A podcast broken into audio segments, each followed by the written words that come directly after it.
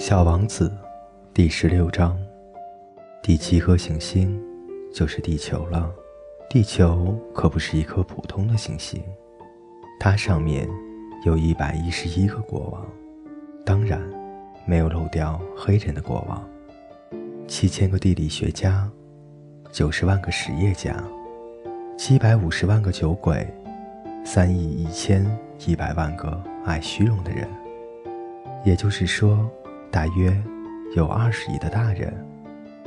为了使你们对地球的大小有一个概念，我想要告诉你们的是，在发明电之前，在六大洲上，为了点燃路灯，需要维持一支为数四十六万两千五百一十一人的真正大军。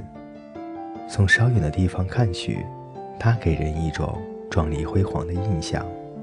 这支军队的行动。就像是歌剧院的芭蕾舞动作一样，那么有条不紊。首先出现的是新西兰和澳大利亚的点灯人，点着了灯以后，他们随后就去睡觉了。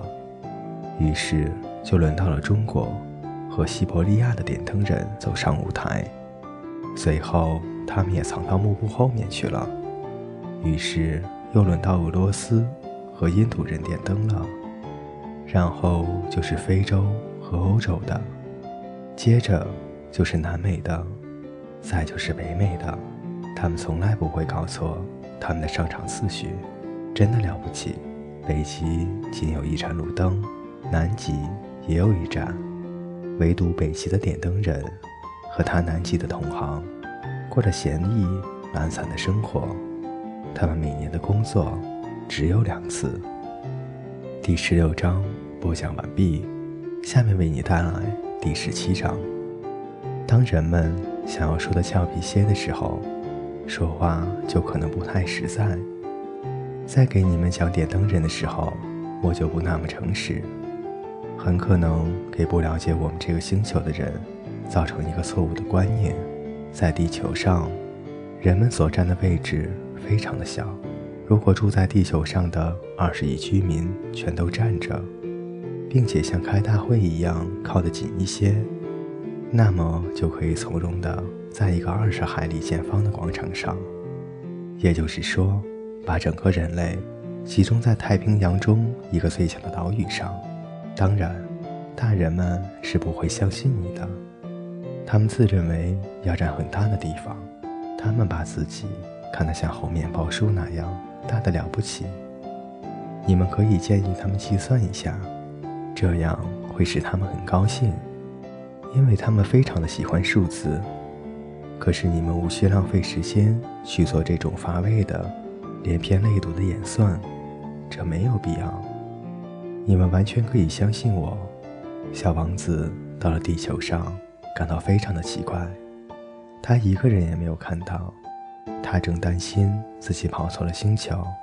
这时，在沙地上。有一个月光色的圆环在蠕动，小王子毫无把握地随便说了一声：“晚安。”蛇说：“我落在了什么行星上？”小王子问道。“在地球上，在非洲。”蛇回答道。“啊？怎么？难道说地球上没有人吗？这里是沙漠。”沙漠中没有人，地球是很大的。蛇说：“小王子坐在一块石头上，抬眼望着天空，说道：‘我琢磨这些星星闪闪发亮，是否让每个人将来有一天都能够重新找到自己的星球？看，我那颗行星，它恰好在我头顶上，可是它离我们好远啊。’”它很美，蛇说：“你来这里干什么呢？”我和一朵花闹了别扭，小王子说：“啊。”蛇说道。于是他们都沉默了下来。人在什么地方？小王子终于又开了枪。在沙漠上真有点孤独，到了有人的地方，也一样的孤独。蛇说。小王子长时间地看着蛇。你是个奇怪的动物，细得像个手指。小王子终于说道：“但我比一个国王的手指更有威力。”蛇说道。小王子微笑地说：“你并不那么有威力，你连脚都没有，你甚至不能旅行。我可以把你带到很远的地方去，比一只船能去的地方还要远。”蛇说道。蛇就盘结在小王子的脚环上，像一只金镯子。凡是被我碰触到的人，我就把他们送回老家去。蛇还说。可是你是纯洁的，而且是从另一个星球上来的。小王子什么也没有回答。在这个花岗岩的地球上，你这么弱小，我很可怜你。如果你非常怀念你的星球，那时候我可以帮你。我可以……啊，我明白你的意思。小王子说。但是你为什么说话？总像是让人猜谜语似的，这些谜语我都能解得开。蛇说。于是，他们又沉默了起来。小王子第十七章播讲完毕，欢迎您的继续收听。